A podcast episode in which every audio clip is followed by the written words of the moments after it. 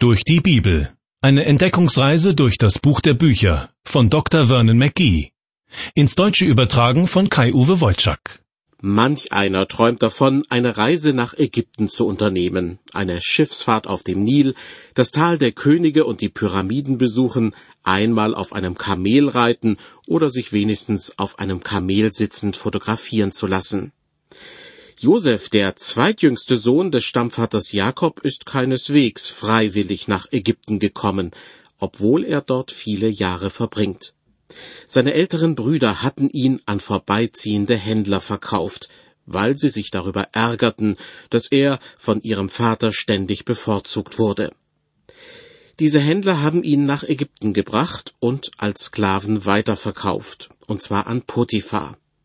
Der ägyptische Finanzminister und Chef der Leibgarde des Pharaos holt ihn in sein Haus als Diener und Hilfskraft. Ich freue mich, dass Sie diese Sendung aus der Reihe durch die Bibel eingeschaltet haben, diesmal im Mittelpunkt aus dem ersten Buch Mose, das Kapitel 39. Wie konnte es eigentlich so weit kommen, dass Josefs Brüder bzw. Halbbrüder, denn sie stammten von einer anderen Mutter ab, den zweitjüngsten Spross der Familie an fliegende Händler verkauften. Sicher, sie waren neidisch auf ihn gewesen, weil er der Lieblingssohn seines Vaters war und von ihm verwöhnt wurde. Auch ging ihnen Josefs Verhalten gehörig auf die Nerven. Sobald sie etwas Unrechtes getan hatten, lief Josef zu ihrem Vater, um sofort darüber Bericht zu erstatten. Und dann hatte Josef in letzter Zeit auch noch so seltsame Träume gehabt.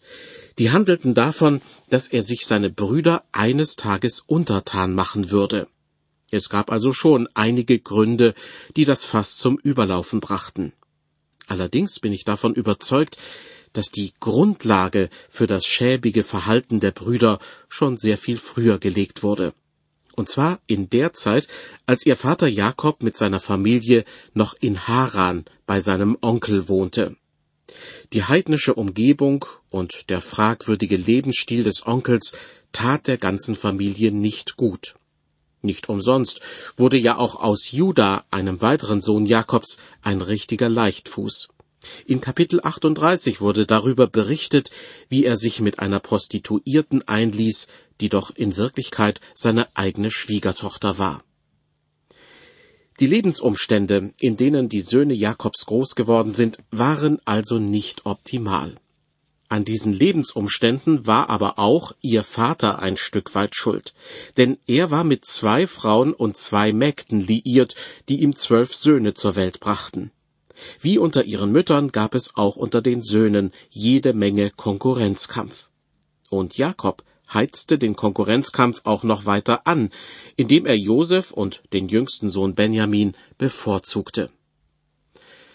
Das alles sind gewissermaßen die menschlichen Erklärungsversuche dafür, warum in der Familie Jakobs so viel schief läuft. Klar, in anderen Familien läuft noch viel mehr schief, ohne dass die Kinder auf die schiefe Bahn geraten, aber bei Jakobs Söhnen mag es nun mal so gelaufen sein. Dafür, dass Josef in eine so schwierige Situation gerät, könnte es aber auch noch eine andere Erklärung geben, und die hat mit Gott zu tun. Als Josef von seinen Träumen erzählte, hörte es sich nicht so an, als ob sie reine Hirngespinste gewesen wären. Im Gegenteil. Aus der Bibel wissen wir, dass sie später in Erfüllung gegangen sind, denn Josef wird seine Brüder eines Tages an Macht und Ansehen übertreffen. Wenn wir also davon ausgehen können, dass Josefs Verschleppung nach Ägypten auch Teil eines göttlichen Plans war, dann stellt sich die Frage, warum Gott Josef so etwas zugemutet hat. Gerade mal 17 Jahre war der Junge alt, als ihn das Schicksal eines Sklaven ereilte, mit ungewissem Ausgang. Hier kommt die nicht besonders beliebte Lehre von der Versuchung ins Spiel. Gott führt Menschen in Situationen, in denen sich ihr Glaube bewähren soll, und dadurch wird ihr Glaube gestärkt. Aber er lässt es offenbar auch zu, dass wir von Gottes Widersacher, dem Satan, auf die Probe gestellt werden. Berühmtestes Beispiel dafür die Versuchung Hiobs. Im Gespräch mit Gott hält der Satan ihm vor, Meinst du, dass Hiob Gott umsonst fürchtet? Hast du doch ihn, sein Haus und alles, was er hat, ringsumher beschützt. Du hast das Werk seiner Hände gesegnet, und sein Besitz hat sich ausgebreitet im Lande. Aber strecke deine Hand aus und taste alles an, was er hat. Was gilt's? Er wird dir ins Angesicht absagen. So spricht der Satan zu Gott. Gott wiederum widerspricht dem Satan und gibt ihm die Erlaubnis, Hiob auf die Probe zu stellen. Ich bin mir ziemlich sicher, dass Josef durch das, was er in Ägypten erlebt, ebenfalls auf die Probe gestellt wird. Sein Glaube wird dadurch gestärkt. Vor dem Pharao kann er Zeugnis für seinen Glauben ablegen und außerdem seine eigenen Leute aus einer Hungersnot retten. Das deute nicht ich in den Bibeltext hinein, sondern Josef selbst sagt am Schluss zu seinen Brüdern, ihr gedachtet es böse mit mir zu machen, aber Gott gedachte es gut zu machen, um zu tun, was jetzt am Tage ist, nämlich am Leben zu erhalten ein großes Volk. Obwohl so viel in seinem Leben sich gegen Josef zu richten scheint und seine Zukunftsaussichten düster sind, so trägt doch jedes Ereignis dazu bei, dass Josef dem Ziel Gottes ein Stück näher kommt. Josef soll zum Retter seiner Verwandtschaft und letztlich des ganzen Volkes werden. Im Blick auf Josef, aber auch im Blick auf mein eigenes Leben stelle ich mir allerdings die Frage, warum ist es oft so schwer, so im Glauben zu reifen, dass Gott mit uns an sein Ziel gelangen kann? Josef musste viel Angst, Heimweh, Trauer und Demütigung durchmachen. Ihnen und mir wird es vielleicht nicht besser ergehen. Als Erklärung dafür fällt mir ein ziemlich unangenehmer Vers aus dem Hebräerbrief ein. Dort heißt es in Kapitel 12, Wen der Herr lieb hat, den züchtigt er, und er schlägt jeden Sohn, den er annimmt. Es dient zu eurer Erziehung, wenn ihr dulden müsst. Diese Tatsache zu akzeptieren ist nicht immer einfach. Aber vergegenwärtigen wir uns doch, dass denen, die Gott lieben, alle Dinge zum Besten dienen, wie Paulus im Römerbrief schreibt. Das heißt, unser Kummer und Leid und das, was wir als Unglück empfinden, wird letztlich zu unserem Besten dienen und Gott zur Ehre gereichen. Außerdem können wir als Kinder Gottes darauf vertrauen, dass ohne seine Einwilligung uns nichts geschehen kann. Bitte haben Sie keine Angst davor, dass Gott Sie über Ihre Kräfte belasten könnte. Schauen wir noch einmal kurz ins Buch Hiob. Da wirft Satan Gott vor, dass er, Gott, Hiob und sein Haus und alles, was er besitzt, ringsumher beschützt. Ringsumher, wie mit einem Schutzwall, der Hiob und seinen Besitz umgibt. Und der Satan muss Gott ausdrücklich um Erlaubnis bitten, diesen Schutzwall überqueren zu dürfen. Diese Erlaubnis braucht der Satan meines Erachtens auch dann, wenn er sie oder mich auf die Probe stellen will. Hören Sie nun die ersten sechs Verse aus dem ersten Mosebuch Kapitel 39. Dort wird berichtet, wie es Josef nach seiner Ankunft in Ägypten ergeht. Und Josef war nach Ägypten hinabgeführt worden. Und Potiphar, ein Kämmerer des Pharao, der oberste der Leibwächter, ein Ägypter, kaufte ihn aus der Hand der Ismaeliter, die ihn dorthin hinabgeführt hatten. Der Herr aber war mit Josef, und er war ein Mann, dem alles gelang, und er blieb im Haus seines ägyptischen Herrn. Als nun sein Herr sah, dass der Herr mit ihm war und dass der Herr alles, was er tat, in seiner Hand gelingen ließ, da fand Josef Gunst in seinen Augen, und er bediente ihn persönlich. Und er bestellte ihn über sein Haus, und alles, was er besaß, gab er in seine Hand. Und von der Zeit an, da er ihn über sein Haus und alle seine Güter gesetzt hatte, segnete der Herr des Ägypters Haus um Josefs willen, und es war lauter Segen des Herrn in allem, was er hatte, zu Hause und auf dem Felde. Darum ließ er alles unter Josefs Händen, was er hatte, und kümmerte sich, da er ihn hatte, um nichts außer um das, was er aß und trank. Und Josef war schön an Gestalt und hübsch von Angesicht. Kaum ist Josef bei Potiphar angekommen, schon zeigt sich, dass Gottes Segen auf Josef liegt, und dass auch Potiphar und sein Haus davon profitieren. Anders ausgedrückt, Gott bekennt sich zu Josef, lässt ihn spüren, dass er hier im Hause des ägyptischen Finanzministers genau an der richtigen Stelle ist. Ich empfinde das als sehr ermutigend, denn den meisten Christen ergeht es heutzutage so wie Josef, nämlich, dass Gott ihnen niemals persönlich erscheint. Bei Abraham, Isaak und Jakob war das der Fall gewesen, aber nicht bei Josef. Dennoch erleben viele Christen wie Josef, dass sich Gott zu ihnen bekennt. Christen sollten sich deshalb nicht irre machen lassen, wenn jemand von ihnen einen besonderen Beweis ihrer Berufung verlangt. Zurück zu Josef. Weil ihm alles gut gelingt, beruft ihn Potiphar zum Verwalter über seinen ganzen Besitz.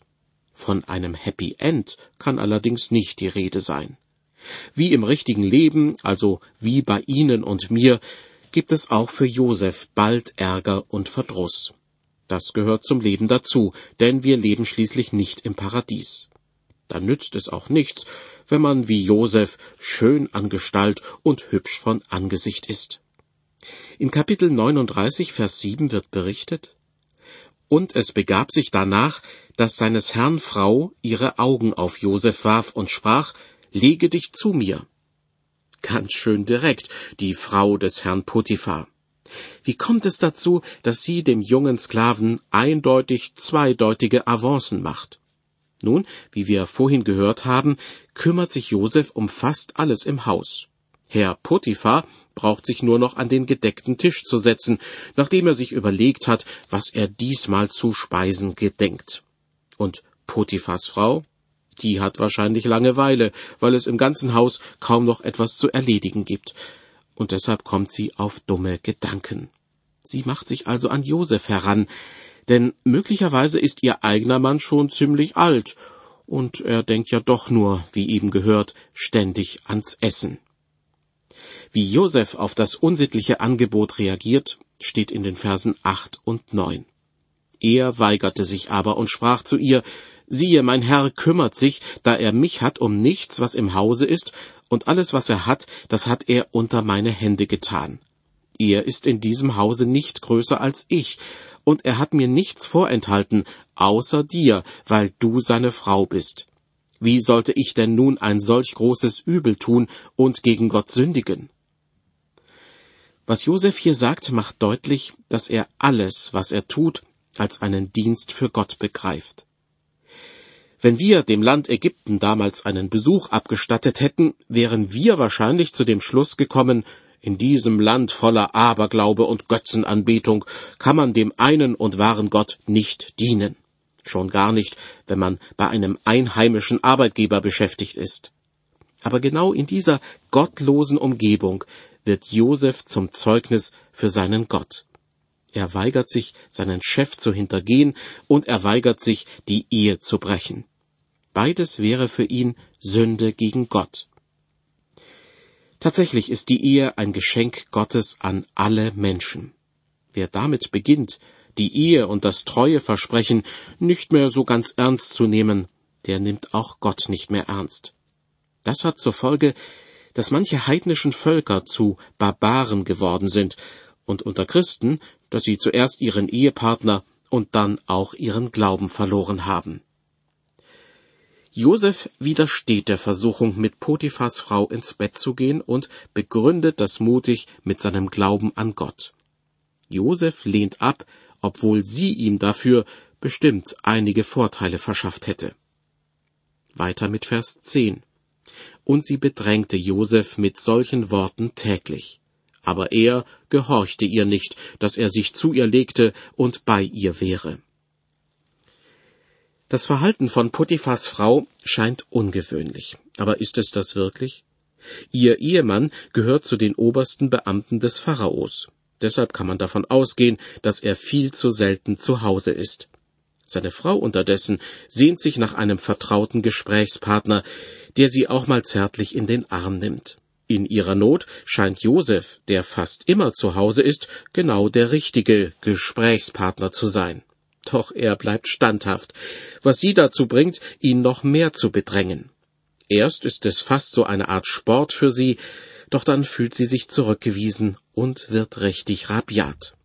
Ab Vers 11 wird berichtet, es begab sich eines Tages, dass Josef in das Haus ging, seine Arbeit zu tun, und kein Mensch vom Gesinde des Hauses war dabei. Und sie erwischte ihn bei seinem Kleid und sprach, Lege dich zu mir. Aber er ließ das Kleid in ihrer Hand und floh und lief zum Hause hinaus. Als sie nun sah, dass er sein Kleid in ihrer Hand ließ und hinaus entfloh, rief sie das Gesinde ihres Hauses und sprach zu ihnen, Seht, er hat uns den hebräischen Mann hergebracht, dass der seinen Mutwillen mit uns treibe. Er kam zu mir herein und wollte sich zu mir legen, aber ich rief mit lauter Stimme. Hier merkt man, dass die Beziehung zwischen Potiphar und seiner Frau nicht die beste sein kann. Vor dem ganzen Gesinde spricht sie abfällig über ihn und beschwert sich. Er hat uns den hebräischen Mann hergebracht.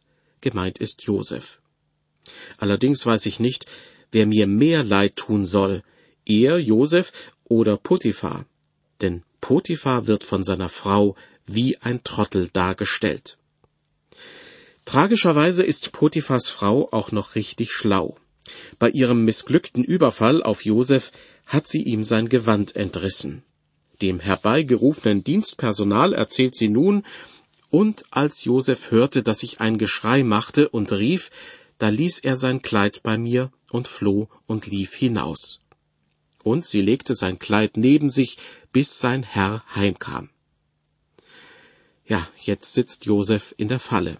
Ein junger Mann, fernab von zu Hause in einem fremden Land, wird von der Frau eines hohen Beamten beschuldigt, sie belästigt zu haben. Ich sehe direkt die Schlagzeilen vor mir, die ein solcher Fall heute zur Folge hätte. Potiphas Frau unterdessen nutzt ein anderes Mittel, um die Nachricht unters Volk zu bringen. Sie erzählt dem Dienstpersonal von diesem Fall. Und als schließlich ihr Mann wieder nach Hause kommt, erzählt sie auch ihm die Lügengeschichte. Weiter ab Vers 17. Und sie sagte zu ihm eben dieselben Worte und sprach, der hebräische Knecht, den du hergebracht hast, kam zu mir herein und wollte seinen Mutwillen mit mir treiben. Als ich aber ein Geschrei machte und rief, da ließ er sein Kleid bei mir und floh hinaus. Als sein Herr die Worte seiner Frau hörte, die sie ihm sagte, und sprach, so hat dein Knecht an mir getan, wurde er sehr zornig. Offenbar glaubt Potiphar seiner Frau diese erlogene Geschichte, obwohl er doch als Oberster der Leibwache des Pharaos ein sehr scharfsinniger Mann sein muss, der auch sicher schon manches Verhör geführt hat, um bei anderen Leuten die Wahrheit herauszubekommen. Aber bei seiner eigenen Frau, da versagt er. Irgendwie habe ich das Gefühl, dass er längst gemerkt hat, was für eine durchtriebene Person er geheiratet hat. Aber er hat resigniert und tut einfach das, was sie von ihm erwartet. Er bestraft Josef und will dann endlich seine Ruhe haben. Ich würde mich nicht wundern, wenn es schon öfter solche Vorkommnisse in Potiphas Ehe gegeben hätte.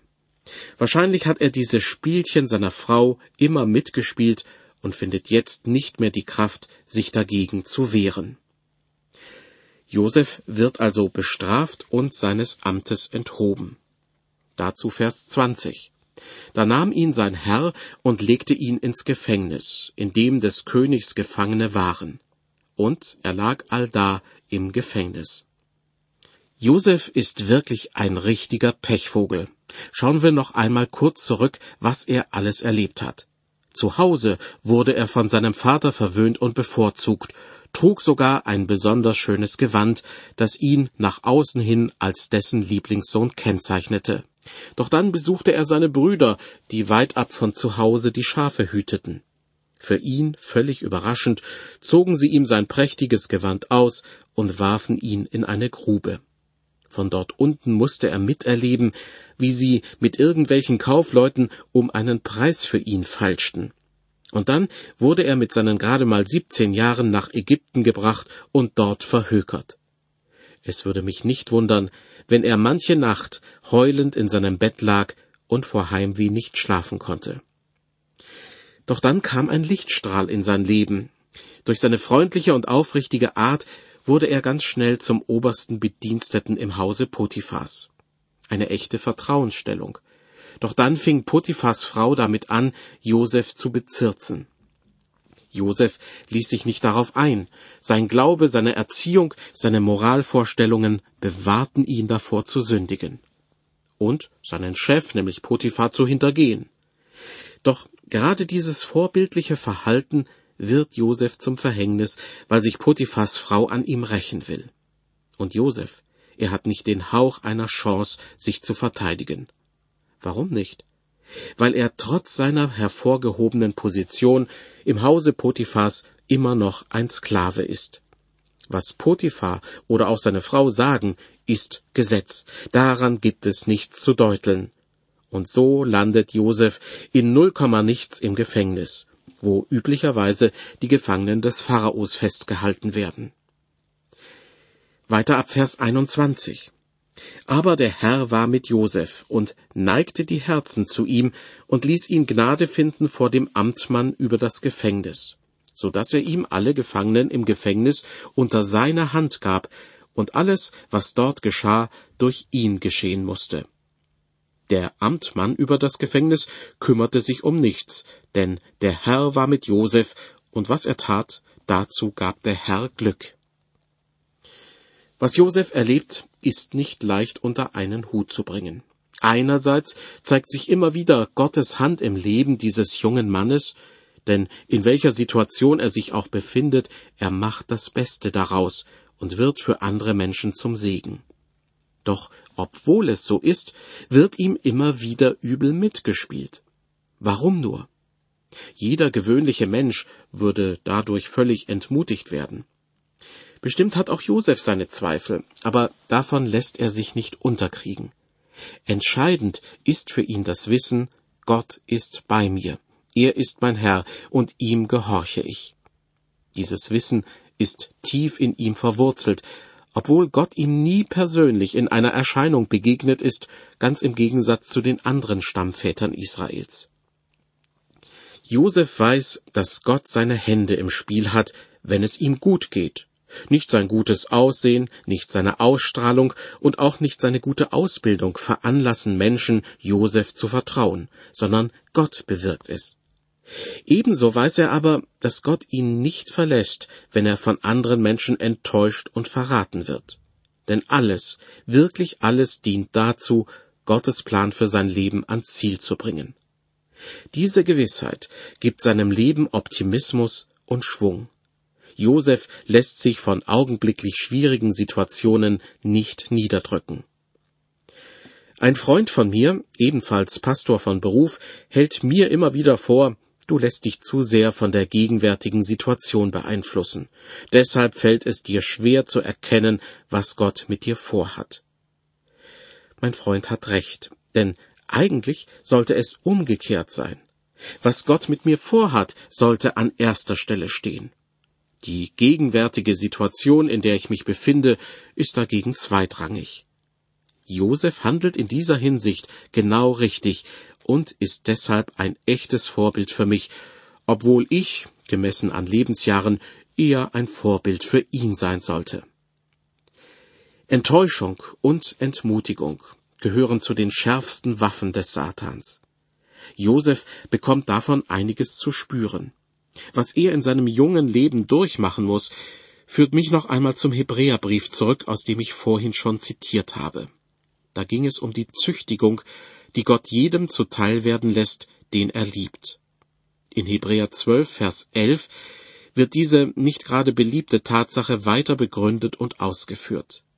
Da heißt es, jede Züchtigung aber, wenn sie da ist, scheint uns nicht Freude, sondern Leid zu sein. Danach aber bringt sie als Frucht denen, die dadurch geübt sind, Frieden und Gerechtigkeit. Genau das erlebt Josef gleich mehrfach. Was er zu erleiden hat, macht ihm sicher zu schaffen, aber schon jetzt sieht er einzelne Früchte, die aus der Züchtigung hervorgehen, und weitere werden folgen. Die Geschichte von Josef beweist, dass nicht jeder Mensch irgendwie käuflich ist. An Josef beißt sich der Satan die Zähne aus. Es gelingt ihm nicht, Josef gefügig zu machen. Viele Menschen nach Josef erweisen sich ebenfalls als treue und gottergebene Menschen, die vom Satan nicht zu Fall gebracht werden. Und auch Sie und ich können dazugehören, wenn wir fest auf Gott vertrauen. Zum Schluss dieser Sendung steht noch die Frage im Raum, war es denn Gottes Wille, dass Josef ins Gefängnis geworfen wurde? Die Antwort darauf ist schwierig. Ich würde sagen, für den Fortgang der Ereignisse war es auf jeden Fall wichtig, dass Josef im Gefängnis gelandet ist. Den Grund dafür erfahren Sie im ersten Buch Mose Kapitel 40 und damit in der nächsten Ausgabe der Sendereihe durch die Bibel. Für einen Menschen, der im Gefängnis landet, sind in der Regel alle Träume erstmal ausgeträumt. Einigen von den Gefängnisinsassen, die zusammen mit Josef einsitzen, ergeht es jedoch anders. Sie werden von Träumen heimgesucht, von denen sie ahnen, dass sie ganz konkret etwas mit ihrer Zukunft zu tun haben. Aber was? Hilfesuchend wenden sie sich an Josef. Mehr dazu, wie schon angekündigt, im ersten Mosebuch Kapitel 40 und hier in der nächsten Folge der Sendereihe durch die Bibel. Ich danke Ihnen fürs Zuhören und wünsche Gottes Segen.